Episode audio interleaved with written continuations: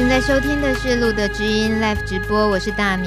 今天节目中很开心，我们邀请到呃卫生福利部桃园医院感染科的郑建宇医师，还有谢慧婷各管师两个人联袂，要为我们今天做很隆重的。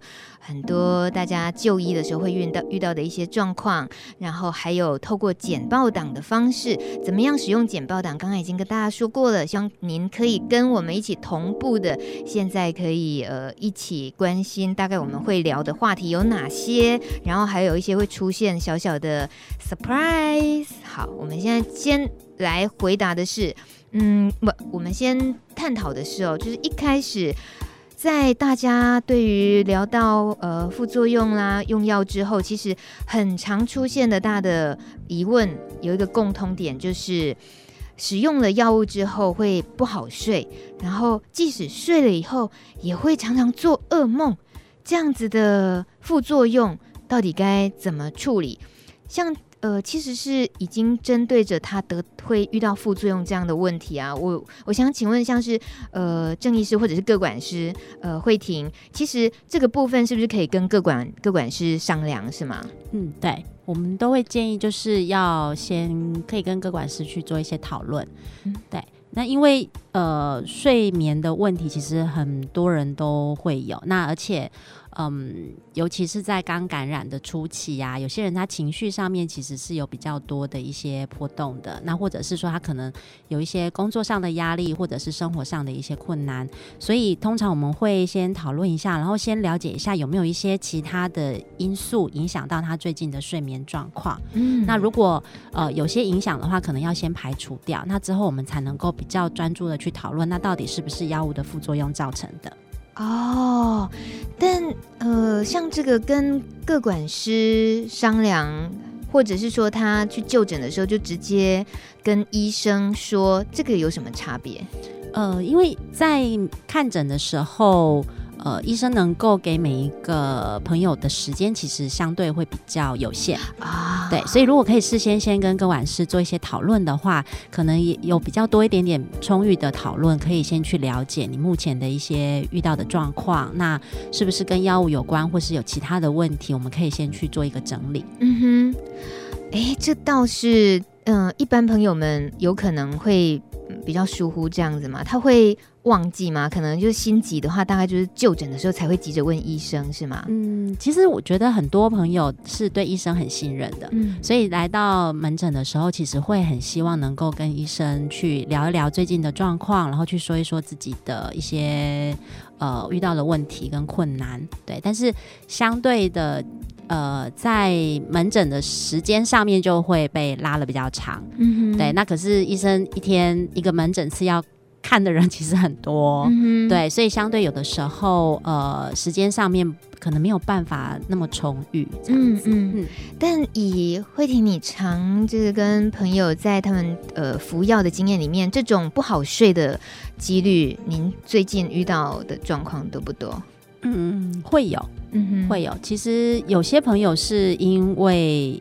药物的副作用影响，那但是也有一些人是他可能长期就有一些睡眠上的障碍跟困扰。嗯哼，这你在你的这一步里面，你就会尽量帮他们厘清问题出在哪里，是吗？对，我们可能要先去了解一下，到底这个这样的一个睡眠的状况是不是真的是因为服药造成的一个影响，嗯，还是说他可能同时间是，也许是并行发生的事情，不见得是很单纯切割开，说是其他的原因，或者是单纯只有副作用。嗯，那但是我。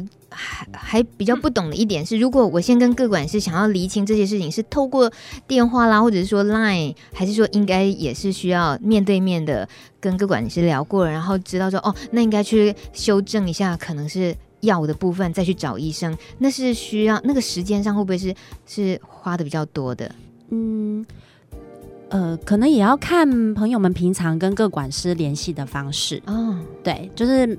平常大家互动的方式可能不同，那当然如果可以面对面去谈、去讨论的话，那当然是可以比较清楚。嗯哼，对，因为有些时候我们有些朋友会觉得说，呃，他的睡眠问题他会直接的联想到，因为我现在开始吃药了，所以一定是药物造成的影响。嗯，但是其实有些时候也许他所吃的那个药并没有这样的一个副作用的问题。哦对，但是他会就是把所有发生同时间发生在我身上的问题都跟药物连在一起。嗯哼，对，这个也是我们会需要先协助去做厘清的地方。嗯哼，你刚刚提到跟呃病患的那种各管师跟他们的联系方式里面啊，您自己有没有个人比较偏偏好的联络方式？你觉得比较通常、嗯、比较？如果不是那么紧急的问题的话，其实赖的留言是方便的，哦、对，但是只是打字很累，嗯嗯对，所以其实我觉得如果有机会可以面对面去谈，当然是很好的，只是可能如果说。朋友们觉得说你有一个比较大的问题，需要花多一点时间跟各管师讨论的话，嗯，那可能也可以事先先跟各管师约一下时间，嗯，对，因为有的时候也会需要一个比较完整的时间去讨论你遇到的一些困扰，这样子。这、嗯、我又外行了，跟各管师约需要挂号吗？哦，不用啦。哦，真的？可是各管事都上班时间，那这也算是你的业务，对不对？那如果没有挂号，嗯、是不用经过一些很特定流程的，只要。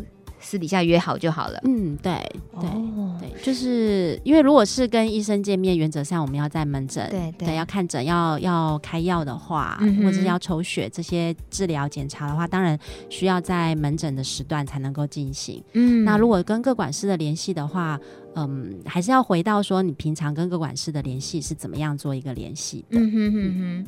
我在留言板上看到有个朋友，我我觉得这一题不能问医师，应该问各管师，因为很可能各管师会听到朋友们跟你说。啊，十号留言，他说他在发呆听节目，然后他就说，我不喜欢现在的主治医师，我想要换医师，我需要告诉他或者是跟他道别吗？如果我没有告知或道别，那医生对病友会有情绪吗？因为听说有的医师希望想换的朋友能告知医生。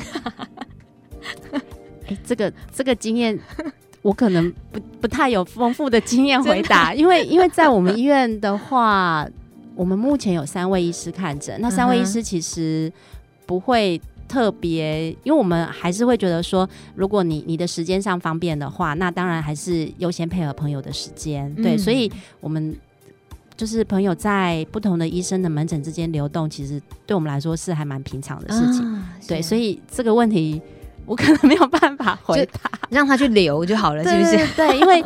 能够播出时间，然后去配合门诊的时间看诊，规律的回诊，其实是比较重要的。嗯、对，哎，那郑医师，身为医师朋友们，要是有人他是处于这种状态，你会给他什么建议？嗯，我也觉得就是，呃，这种医医生跟病人之间的关系也是讲缘分的啦。啊，对，就是对，就是我跟你到底有没有缘这样子，就是可能。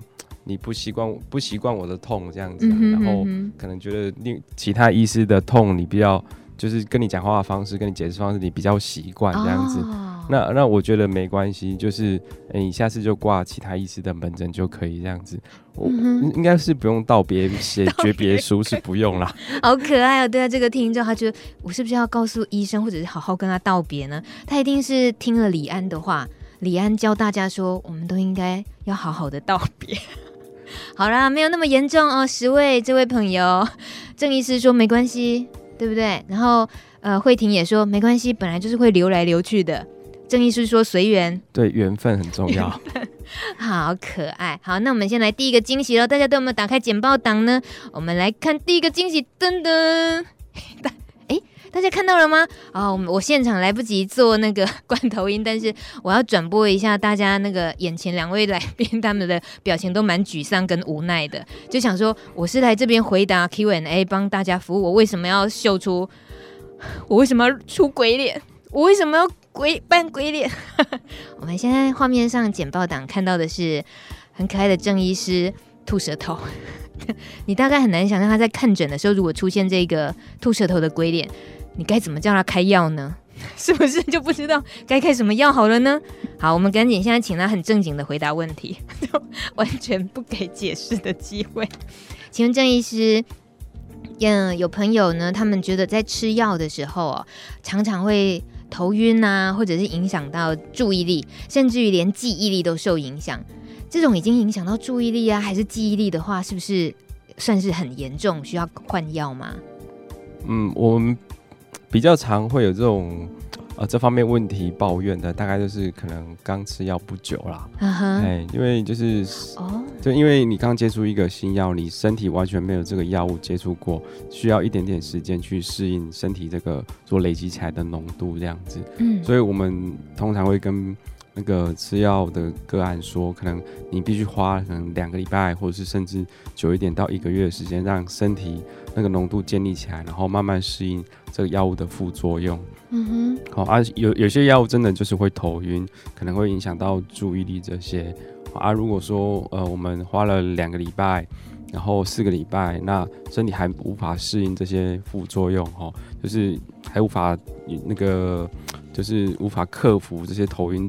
还有注意力啊、记忆力等等的问题的话，哈、嗯，那我会就会跟嗯个案说，如果这些问题那会一直存在你身上，然后可能因为我们这个药物是要吃一辈子啊，到目前为止是要吃一辈子，那、嗯、一直会造成你这个生活上或是工作上的困扰的话，我们就就来调药看看，然后，嗯、不过我会希望就是。一开始，嗯，个案能够花一点点时间去跟这个药物相处，这样适应这个浓度，这样子啊，还是需要给药跟自己一些时间。可是那个期限，听郑医师你的意思是，顶多就一个月，是吗？对，如果一个月之后都还会有的话，可能这个药物可能。你你跟他那个就是缘分也 缘分 缘分又出现了，可能缘分哥又来了，可能又缘分就没有那么好了，好了，可能可以试下一个，下一组药物会更好，这样子可以试看看。但是但是呃，除了药物之外，我们当然还需要考虑其他原因啦，因为有可能是不是就免疫力太低，有一些刺激性感染啊。哦，或者是有其他的神经性的问题出现，然后，嗯、所以不见得就是全部都是药物的问题，有可能是是不是已经发病了，然后可能要做其他科别的相关检查这样子。嗯哼哼。但是我们就是临床上还是有遇到一些比较有趣的，就是我们就跟病人说，你吃这个药会头晕哦，就是注意力可能会比较差一点这样子。然后 个案就是下次来的时候就很气冲冲跟我说。你为什么跟我说那副作用？我完全都没有。那个，你是不是给我吃假药或是学名药这样子？真的吗？我一点感觉没有，吃了一点感觉都没有这样子。你是不是给我开错药了？这种情况太珍贵了。对，就是怎么会发生？那怎么办？你怎么你怎么应付？我说啊，那个代代表你跟他真的是错了，相当有缘分。你跟这个药相当有缘分，就刚好没有任何的副作用。太契合了，太契合了。对对对对，那我们会跟他说啊，吃满一个药，我们吃满这个药一个月之后，我们就帮你抽血，他、uh. 就知道那个 到底有没有效，病毒有没有下来，有没有副作用这样子。Uh 所以医生通常会给一种叫做最糟的状况，先让。病患心里有个底就对了，就可能会这样，这里也不好，那里也不舒服，反正就忍一下。然后后来他们觉得，哎，也还好嘛，哦，也没有医生说的那么糟哦。来接头，好，我要确定要出卖一下。嘿嘿，现在那个大家注意一下简报档哦。刚刚是医师呢，郑医师，呃，先是他秀出了他的第一个惊吓版的 Pokemon，然后接下来我们看到的这一个简报档的 Surprise 是来自我们今天明明看起来就是很端庄美丽的。个管师 慧婷，可是他竟然可以做出这个表情，个人觉得他大概形象也是在今天已经完全被瓦解。谢谢各管师慧婷，哎，我们穿插一下慧婷的解释一下这一张鬼脸好了。请问你为什么愿意把自己的脸扭曲成这样？这是个好问题耶，真的哈、哦。对，我可能鬼上身了，七月半，七月半。我猜，我猜慧婷根本没有，她当时并没有办法看着镜子，她完全没有想到怎么可以扭曲成这样。好，我们今天真的是出卖医师跟这个各管是出卖个够了。刚刚郑医师跟我们说到了。呃，这个副作用就是关于影响注意力啊跟记忆力的部分，很可能真的最糟的状况就是好。那评估的结果真的该换药的话，所以接下来这个题目的话，也是很多朋友们最常遇到，就是到底医师会怎么样评估哪些层面的影响，然后最终才是会决定这个病人是应该要换药的。请问郑医师？嗯，我们大概会就是。会呃吃药大概会被分成分成个呃短期或是中长期来评估这样子哈。Uh huh. 那短期的话就是可能一到三个月，啊，中长期可能是半年、一年以上，哦，这一些呃副作用啊，或是抗药性这样子。哦，它就是刚刚有提到过，就是每一个药一定都一定都会有它的副作用，然后大概没有仙丹吃的就是呃就是完全没有副作用，然后又相当有疗效，这个比例是相当低的吼。当然也是会发生在少数人个案上，那就会跟他说，你吃这个药可能在可能一到三个月内你可能会发生哪些副作用？有些人可能是会肝功能异常啊，哦，轻轻微的。轻微的急性肝炎呐，哈，那有些刚好就是注意力不集中啊，失眠啊，然后有些会发生就是过敏现象，哈，啊，像这些的话，我们就比较归类为就是短期的副作用哦。啊，如果就是短期的副作用，有些需要换药，然后有些是不需要换药，像是肝功能就稍微上升一点点啊，是不需要换药，就是在追踪就好了。嗯，哎，啊，如果说是呃，就是已经造成严重贫血啊，吼。那或是有一些比较中度、中重度的过敏现象的话，可能就是要比较立即的的换药这样子。嗯嗯嗯。哦啊，如果就是呃，我们前面比较呃辛苦的时间过去了，哈，头过身就过嘛，好，就是后来就会比较顺。嗯、那后后来就是呃，还有可能会换药的原因，就是说，哎、欸，假设我们的个案就是吃久了啊，那个那个就觉得。每天吃药很烦啊，就是可能会开始就是忘记吃药，拉拉东拉西的这样子啊。可能之后就是有一些抗药性出来啊，然后病毒又跑出来的话，哦，就可能就是后期中中期后期可能要考虑换的换药的一些因素啦，或者是有一些是像脂肪异味啊，就是这个是在比较长期之后才会出来的副作用，或是那个心血管疾病啊、糖尿病啊、代谢症候群这些在。比较长期才会有的副作用，这些出来的话，可能会影响病人的其他的健康的疑虑的话，嗯、我们嗯也会考虑换药。所以大概就是换药必须分成就是短期跟中长期这样子来看呢。啊，可是那个换药就是在等着被换的那个药的选择性，在现在的艾滋的药物来讲的话，通常备选的那个备胎大概。平均大概有几个可以选？选择都还是充裕的吗？嗯，自从就今年六月一号开始，就机关署的新的嗯治疗指引开始，其实我们目前手上有的武器是还蛮多的啊。哇，讲的真好。对，武 器武器。我想起来，你上一次来上节目，你就是完全就在战场上打仗的那个那个论调。是的，我没有恢复回来了，啊、武器是够的。对啊，就是现在目前有那个三颗，就是一天只要敷。一颗药的就可以的那个的最新的抗病毒药物这样子，嗯、对。那如果这些不适合的话，其实还有其他这种比较单方的啦，我们可以 A 加 B 啊，或是 B 加 C 这样子排列组合做做筛选。嗯哼，大概很少，就是所有的药物都不适应的，大概很少啦。嗯哼，总是能够找到你的缘分，吃到你适合 适合你的药物。缘分先生，不要走，不要走。我觉得基于缘分先生老是出现，我们也给大家下一个跟缘分有关的 Pokemon 简报档。大家看到了吗？我们简报档呢，现在出现了下一个 surprise，就是 郑医师，你为什么要这样？你身为贵为一个医者，你为什么要这样？你说你把嘴巴弄成这样吓人，为什么？那个主要是因为那个每天晚上那个跟我儿子吃饭就是在作战这样子，就是要吓吓他，要让他早快点吃完，把把饭吃完这样子，就是训练出来的特殊技能。我听出那个关键字，你上班。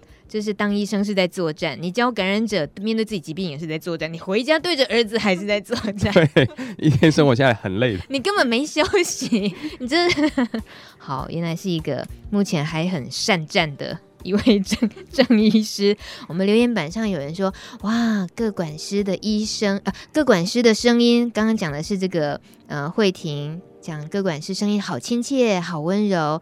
然后有一个人呢，听到了医生的这声音，医生的声音是说：“哇，是天菜，可惜他已经结婚了。”然后他可能是要我点歌，点一首叫《伤心的人别听慢歌》，Sorry，来不及播。我们可以可不可以听一样是属于天菜，可是他是拉拉界的天菜，就是 Hebe 田馥甄。听他的歌独善其身。待会儿呢，继续回来我们的。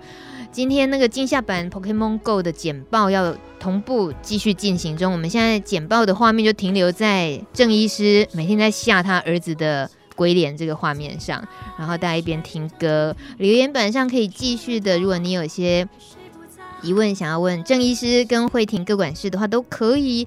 而且后面还是有很多个呃跟大家切身相关的 Q&A 要回答大家。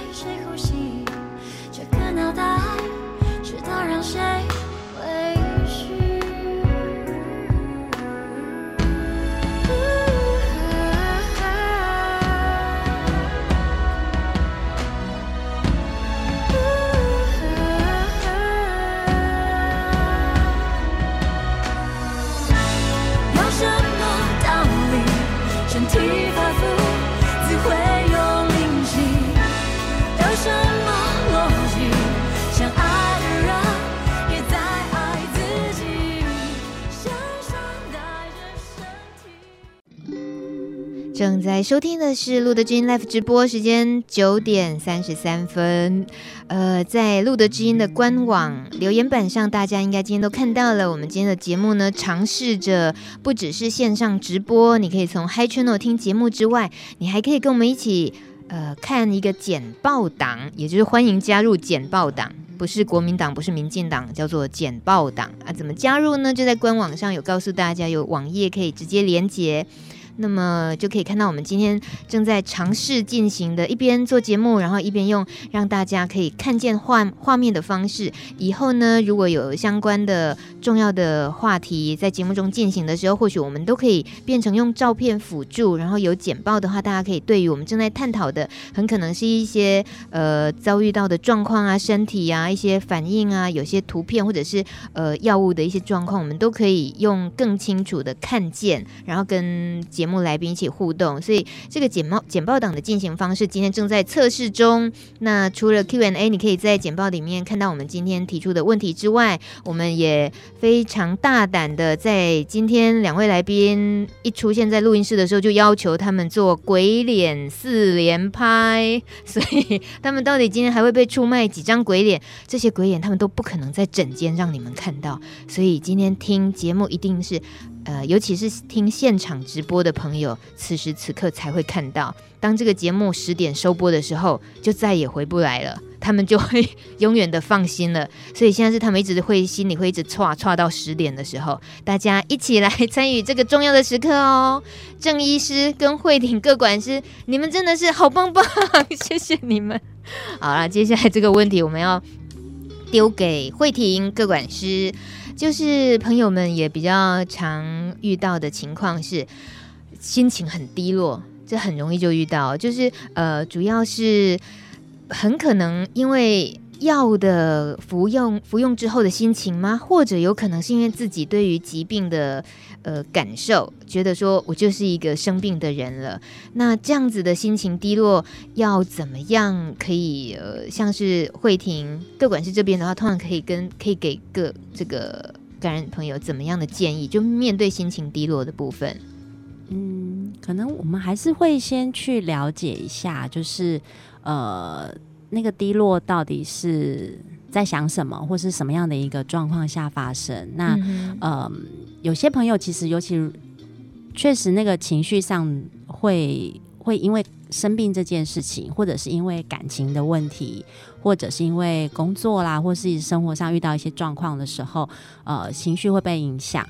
那这些部分，我们其实都会需要先去了解一下。对，那嗯，但是如果说也有一些朋友是他能够比较清楚的去知道说，哎，这些。好像都没有其他的因素影响，这比较单纯是回到我吃药，甚至他可以很清楚的去知道说，我药吃下去之后隔了多久开始药效发发挥的时候，我开始身体会有一些对于情绪上的一些变化影响。那那这个我们就可以比较明确的知道，它会是受到药物的一个影响。那这个时候我们就会去讨论说，那。对于药物的部分，我们要怎么处理？那如果不是因为药物造成的话，那可能就要回到说，那生活当中到底发生了什么事，或是说，呃，朋友本身对于疾病这件事情，他怎么去思考的，怎么去想的？嗯，嗯，这在找各管师，像可以聊到这些，帮自己也厘清的时候，甚至于觉得很清楚的得到，哎，那应该很单纯去换药，就是这些很容易可以得到答案。就是在厘清了之后，当然是容易的。嗯、那如果说，呃，从各管师这里也没有那么单纯，或许他情况很复杂，很可能会需要去找一些团体或什么样的陪伴的方式嘛？就是再延伸出去，如果状况比较严重，会需要这样吗？嗯，会。其实还蛮多朋友在。特别是在刚初初初知道说自己感染这件事情的时候，其实是呃整个生活可能是那种被被崩解的一个状态，那是很混乱的。嗯、那情绪上，或是说整个嗯，甚至可能所有的事情是憋在自己心里面，没有人可以说的。那那这个其实。情绪的变化会影响到身体的反应，对，所以其实我们呃会比较在刚开始接触到新感染的朋友的时候，我们大概会花比较多一点点时间去了解一下，那他怎么看待这件事情，怎么看待发现在发生在自己身上的这个状态，对，嗯、那呃如果我们有发现到说这个朋友是比较需要情绪上给一些支持或是陪伴的话，那嗯。这哎，也是要看缘分的，缘分 对，缘分又来了。这次是缘分小姐来了，对，就是呃，可能要看说是不是跟各管师，如果投缘的话，当然我们有机会就可以多聊一点点。嗯，那如果说也许不是那么适合，那当然我们可能有的时候我们就会呃介绍到路德，路德的陪伴，或者是说有一些其他的呃，像我们会有一些病友的团体，嗯、或者是说这个朋友本身他可能有一些些。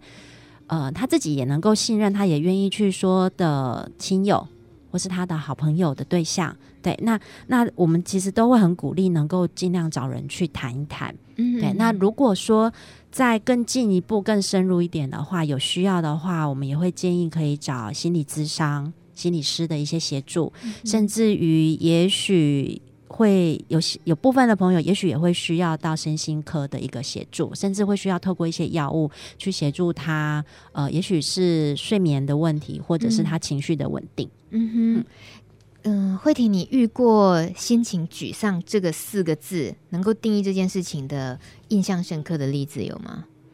心情沮丧，对他，他或许就是心情心情沮丧，可是你很清楚知道他遭遇的问题，其实，呃，就你。比比较让你印象深刻，就是他他是因为那样子的原因而心情沮丧。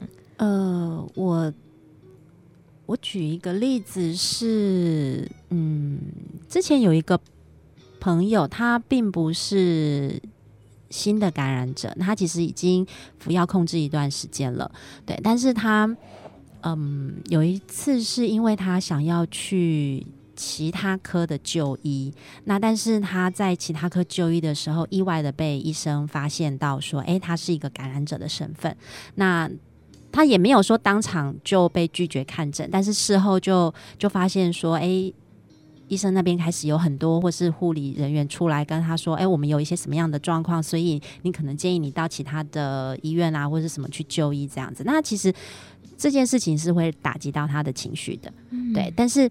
这个情绪其实，呃，在那个当下，他其实是先找了我们来谈一谈，然后他遇到的那个状况。那另外一方面是他也会需要找到有医师能够去协助他就医这一块。对，所以我们大概在第一时间就是先去了解他发生了什么事情，那在情绪上给他一些鼓励，然后。同时也去协助他找到适合他的一个医疗资源，这样子。我冒昧请问一下，那是发生在布桃吗？呃，哎，医生那个不是在我们医院里面。okay, 好，那假设我假设的哦，如果说那是发生在布桃，那这个感染朋友他已经遇到同样就在布桃里面的某一科，感觉到被排挤的时候，嗯、那布桃应该会通常会怎么做？原则上，我觉得在指定医院里面的话，通常医生比较不会直接说：“哎、哦，因为你是感染者，所以我们不适合，我们没有办法看诊。嗯”但是确实在我们医院里面会有另外一个状况是，呃，我们并没有到可能是医学中心等级，所以有有些朋友他的医疗处置也许是需要到医疗医医学中心去。才能够去协助的一些问题。嗯、那他如果到我们医院来，呃就医的时候，也许医生在，也许是设备，也许是我们的技术上，可能不见得能够去协助他处理。嗯，那在这种情况下的话，我们当然就会需要请医生这边协助去转转诊到其他的医院，有能力去处理这个问题的医院去。那假设这个状况是发生在一般的医院里面，就不像是呃现在比较擅长于处理感染，就是尤其是艾滋感染这一块的这种医疗里面，是在另外一个呃医疗体呃医院好了，然后遇到了这个感染者，他就是在同样那个医院的别科被被有点排斥出来，这样，那他去问他的。个管师，各管师就是感染科，他能够以医院里面内部的规定啦，或者是什么样的制度，是可以去提出提出申诉的吗？对于这个科别，是有可能台湾的医疗环境里面现在有有这种模式可以走？其实我们在医院里面，其实呃，所有的病患或者是家属来到医院里面，其实如果你觉得在医院当中有一些发生到一些状况，是让你觉得呃。不公平的或是不合理的话，嗯、那其实我们诶、欸、也有客诉的服务信箱 啊。对，那所以其实我们也不一定就是要认为说，因为我是感染者的身份，所以我就要去忽略掉这些权益。嗯，对。那其实也有一个比较直接的一个申诉的方式。那但是，嗯，如果在我们实际上的工作经验里面的话，呃，有些时候我们并。不见得需要由感染科这边的医生去站在最前线去为朋友们去处理，因为有些时候，其实我觉得朋友们自己是有力量的，嗯，对，而且自己是本身作为呃本来就医就有权利在，所以其实也可以为自己去争取跟沟通。嗯、那很多时候，其实有的时候是因为我们自己害怕，或者是我们退缩了，或者是因为。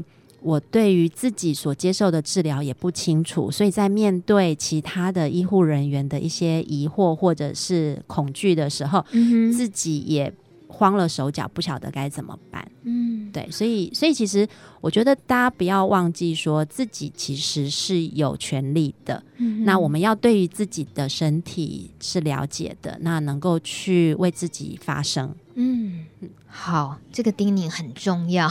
我们大家多少也是每一个礼拜这样录的基因呢，想到我们就提醒自己一点点，不要自己默默的吞论了来，好吗？这个时候跟缘分先生或缘分小姐没有关系哦，是要靠自己哦。好，我们接下来。我们来请教的是，哇，这个大家还蛮在意的，就是学名药跟专利药。呃，我们现在时间已经进行到九点四十五分了，所以我们可能节奏要跑快一点点。接下来这一个问题，我们请郑医师跟我们说一下学名药跟专利药的差别。一般朋友们其实对于学名药比较觉得有扣分的感觉，那郑医师觉得呢？嗯，好，这个呃，先。更名一下，因为一般我们会讲学名药或是原厂药这样子，然后原厂药就是所谓的大家讲的专利药。哦，那原厂药或者是专利药在这里提高提，呃，这里就是 目目前台湾的抗病毒药物大概就是由美国还有欧洲几家抗病毒的药厂研发出来的哈，所以当初就是每每他们可能花了相当高的金额在研发一个药物，嗯。对啊，啊，只是每个药物都有它的专利期啊，可能就是可能五年、十年或十五年这样子，哦，所以那就是一个药的专利期过了之后呢，他们就可以试出那个他们的成分，哦，然后让那个学名药厂，哦，学名药厂就知道他们成分是什么，那自己也可以来做这个抗病毒药物这样子，哦，啊，所以学名药厂他们就当然少了当初的研发的费用了，对，他们不用经过很多次的无数的试。临床试验的失败啊，所以整个成本可以缩减很多，然后所以他们的药通常也会就是比较便宜一点。嗯哼，但是并不是说便宜就是没好货了哈。这里的便宜就是其实呃，像台湾的食品药物管理局 TFDA 哈，就是一个学名药你要到一个市场医院哦，是药局的话，也是要经过层层把关，然后浓度测试啊，吼。或者是那个不定期的那个检测啊，吼都要符合它规定，这个学名药才可以哦，在那个市场上被贩卖这样子，嘿、嗯。所以一方面就是，以原厂药它价格一定会比较高，因为他们当初付出的成本是比较高的，研发成本比较高。那学名药一定就是通常是比较便宜的，然后它不是说便宜就没好，或者就是呃，像台湾有目前有两家学名药厂在制作啊、呃、HIV 的抗病毒药物啊，哈，那呃，就我知道他们其实也是呃，也是经过很困难重重呃的很多关卡的那个筛检才拿到他们的药证，然后，嗯、所以其实。呃，他们的成分，因为我们医院也蛮多学名药的啦。那很多同学啊，在朋友在使用状况之下，我们会监测它的那个疗效啦、副作用，其实跟原原厂药是没太大差别，这样子、啊嗯，所以其实不需要太担心这样子。可是还是有人可能会一听到，哦，已经换成学名药了，他呢就觉得说，咦，这样子我。我不太想要接受这颗药，有没有人很明显的会会是这样子的拒绝的？有，有啊，就是有还非还是有非常少数的个案呢、啊，就是、嗯、呃坚持使用原厂药的啦哈。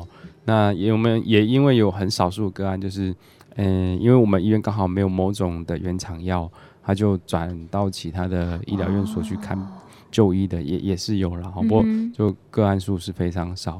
那一般状况，我我我们都会跟朋友们说，就是，诶、欸，我们就是在帮你开立的这个药是是学名药，它疗效跟副作用是跟原厂药是差不多这样子哦。那、嗯啊、如果你有这方面疑虑的话，就是我们会帮你定期做抽抽血追踪。好，如果真的你没有办法接受的话，我们就可能就帮你换药，再做调整这样子。然后，不过是都非常少了。我们跟他解释过之后。大大部分人都可以接受，疗效跟副作用都差不多，那真的是也没什么好太多的纠结了嘛，对不对？所以通常是 大概就是心里的一个关卡过不去，大概自己的一些认定。可是说真的，那还是拿自己身体去试了才知道。如果说他原本其实有一点点的怀疑，可他还是得要很勇敢的去，好，我就试试看。反正现在就是。就必须接受学名药了，所以是不是说起来，这个 HIV 这个病毒也是蛮整人的？就是对于感染者朋友来讲，好像也没有别的能够更好的选择，就是只能用用肉身去感受每一颗药。呃，搞不好你跟玄米黑药比较有缘分，也不一定啊，就是副作用比较少。你真的很强哎、欸！有朋友很有这个经验的吗？呃，就有有有几个个案也是从原厂药。呃，本来吃原厂药，刚好就是我们医院没有那个原厂药，只能用玄米药的时候，他会说：“哎、欸，吃这个学名药，感觉就是之前的副作用都没有了。”这样子，uh -huh. 其实还是有有人有这样子的这种这种那种感觉，这样子。哎、uh -huh. 欸，这个说起来好像有也有一点难以捉摸，就会发生跟不会发生之间，有时候都还穿插着自己的心情啊，很可能是那一阵子的身体状况什么，反正就感觉到哎、欸，好像还好，是吗？对，对啊。哎、嗯，因为会就是一颗药会有，不管原厂药、学名药会有明显的副作用，大概呃都会相似啊。不过真的会有可能五 percent 到十 percent 的一一些副作用会有点不太一样啊，嗯、就是少数的副作用会不会不太一样。所以这也可以直接回答了十四号留言的朋友，他说台湾目前抗艾滋药物的学名药的药效，真的跟原厂药的药效是百分百相同的吗？哇，他要一个非常肯定的答案，他说是百分百相同的吗？呃，我在这边没有办法提出空一个数字啦，嗯，但是至少在我们医院的经验看起来，就是呃九十五 percent 以上，就是呃呃疗疗效几乎是一样啊。不过就是自那种感觉，就是副作用的感觉，真真的会多少有点不太一样啊。不过就疗效。嗯这方面来说是几几乎是很相似的。嗯嗯，好，其实这大概也猜得到，谁敢去说百分百这样？不过大概就像郑医师说的，呃，疗效跟副作用差不多是相当的那种状况，然后再加上自己愿不愿意，还是要给一点时间跟缘分，对不对？呃，最后两题，这个请慧婷各管师跟我们呃说，就是关于医生啊，各管师，其实我们今天。很明显感受到的是，就是像两位来到这里，对于大家的疑问，一般会遇到的疑问，其实给鼓励绝对是最多的。通常给的就是鼓励嘛，对，那就是一些通常那种方式，就是面对面的这些提供资讯，就是给给最好的资讯，就是最好的鼓励，对不对？嗯，那对，还有通常你还会用哪些手法？手法？嗯，当然。如果我们讲治疗，其实并不是一定只有在吃药这个部分而已。对，虽然说呃，目前去控制病毒的方式是透过服药，但是其实我们在讲的治疗，它其实更广泛的来说，就是如果朋友们能够保持定期的追踪。定期的回到医院里面来做抽血的追踪，然后了解自己身体的一个病毒量，还有免疫力的状况，然后还有身体的一些长期的变化，对，有没有受到病毒的影响？那那这样子的一个长期追踪是重要的，因为、嗯、呃一开始说实在话，如果以我的年纪要我开始每天吃药，我也会觉得我很抗拒。我三天感冒药我也会吃得哩哩啦啦的，那我也不愿意说我要每天一直吃药，所以真正要能够开始吃药这件事情是不容易的，对，所以其实会需要预备，那个预备有很长的一段时间，可能是心理上面的调试，对，所以其实，嗯，我我们一般来说我们会比较建议朋友们就是多了解，你先多去了解到底目前。整个艾滋的治疗，然后它的药物，然后我们在做些什么事情，然后其他你也可以去观察一下，那其他人的经验是什么？嗯、对，那你有疑问，那就可以跟各管师或是跟医生去讨论一下。对，那呃，因为我们现在网络上的讯息也非常非常的多，嗯、对，所以有很多真真假假，然后假假真真的，所以能够。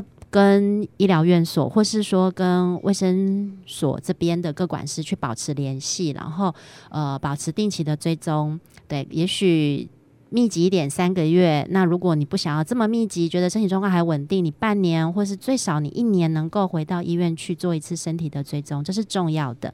那在这个过程里面，去对于疾病有更多的了解，对于我们的药物有更多的了解是重要的。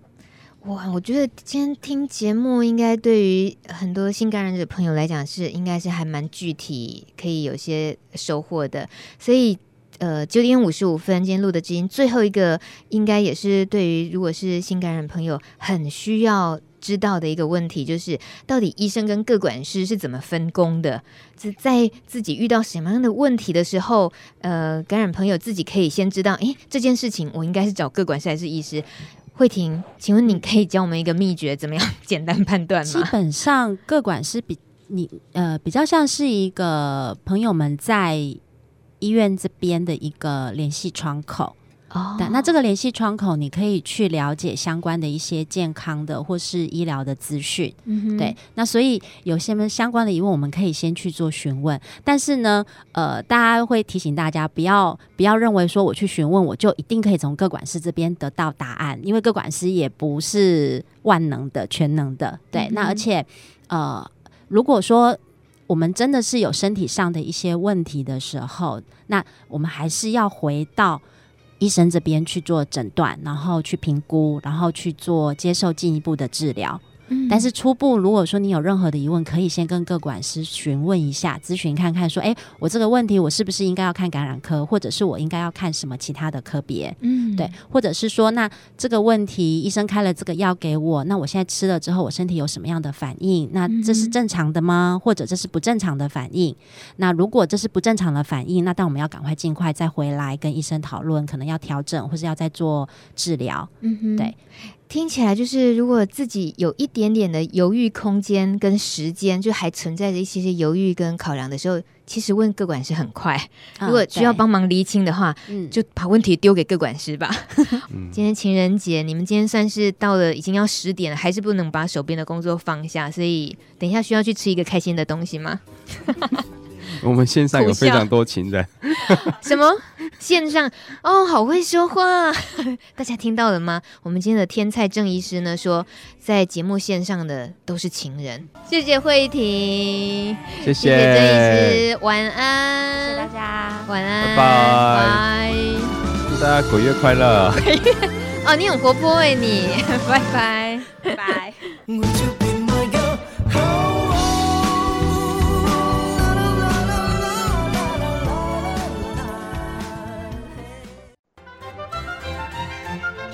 本节目由路德协会制作，中华电信协助播出。